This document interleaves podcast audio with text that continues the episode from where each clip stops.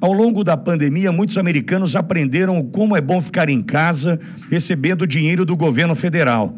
Esses já estão dispostos a voltar de fato a trabalhar para poder fazer esse número crescer de fato? É, sim e não, Vitória, sim e não. É, muitas pessoas que, que se tornaram parasitas do governo, e essas que, que você até mencionou aí, ficaram recebendo dinheiro do governo federal, e não foi só do governo federal, né? Porque é, muitos brasileiros não sabem. Essas pessoas recebiam do governo federal 1.200, de 1.000 a 1.200 dólares, chegou a 1.400 é, a cada três, quatro meses. Tá? Isso não era tão por pessoa, inclusive filhos. É, filhos recebiam um pouco menos, mas recebiam. Então, uma família, a cada três, quatro meses, recebia, sei lá, 5 mil dólares do, do governo federal. Esse era do governo federal. Mas do governo estadual, tinha o salário-desemprego que foi mantido por um tempo extra, além do que já é mantido é, quando a pessoa perde o emprego.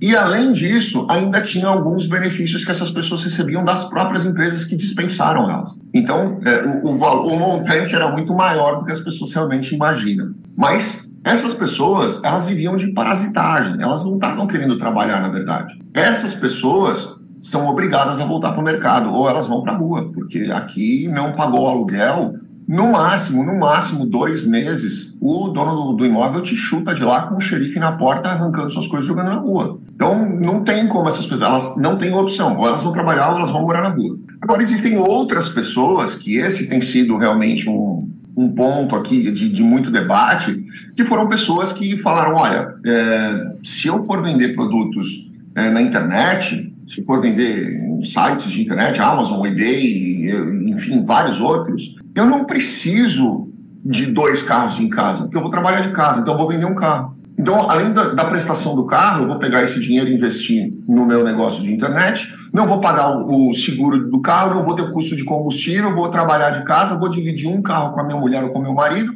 e tudo certo, eu economizei os custos e maximizei a minha renda. Essas pessoas, elas continuam vendendo produtos na internet. E elas não querem sair dessa vida porque não interessa para elas, que elas estão ganhando mais do que elas ganhavam antes e gastando menos. Então, essas pessoas é que hoje geram aí uma, uma, uma, uma oportunidade indireta para quem quer efetivamente buscar algum visto de trabalho nos Estados Unidos. Porque esse posto de trabalho, ele não vai ser reposto. Essa pessoa não quer sair de onde ela está. E essas vagas precisam ser repostas, senão as empresas vão ter um déficit de funcionário, consequentemente vão produzir menos, consequentemente vão pagar menos impostos. Então, sim, essa pode ser uma grande oportunidade para as pessoas que pensam em entrar nos Estados Unidos legalmente e terem aí os seus caminhos abertos. Este é Daniel Toledo, advogado especializado em direito internacional da Toledo Advogados e Associados. Daniel, mais uma vez, muito obrigado.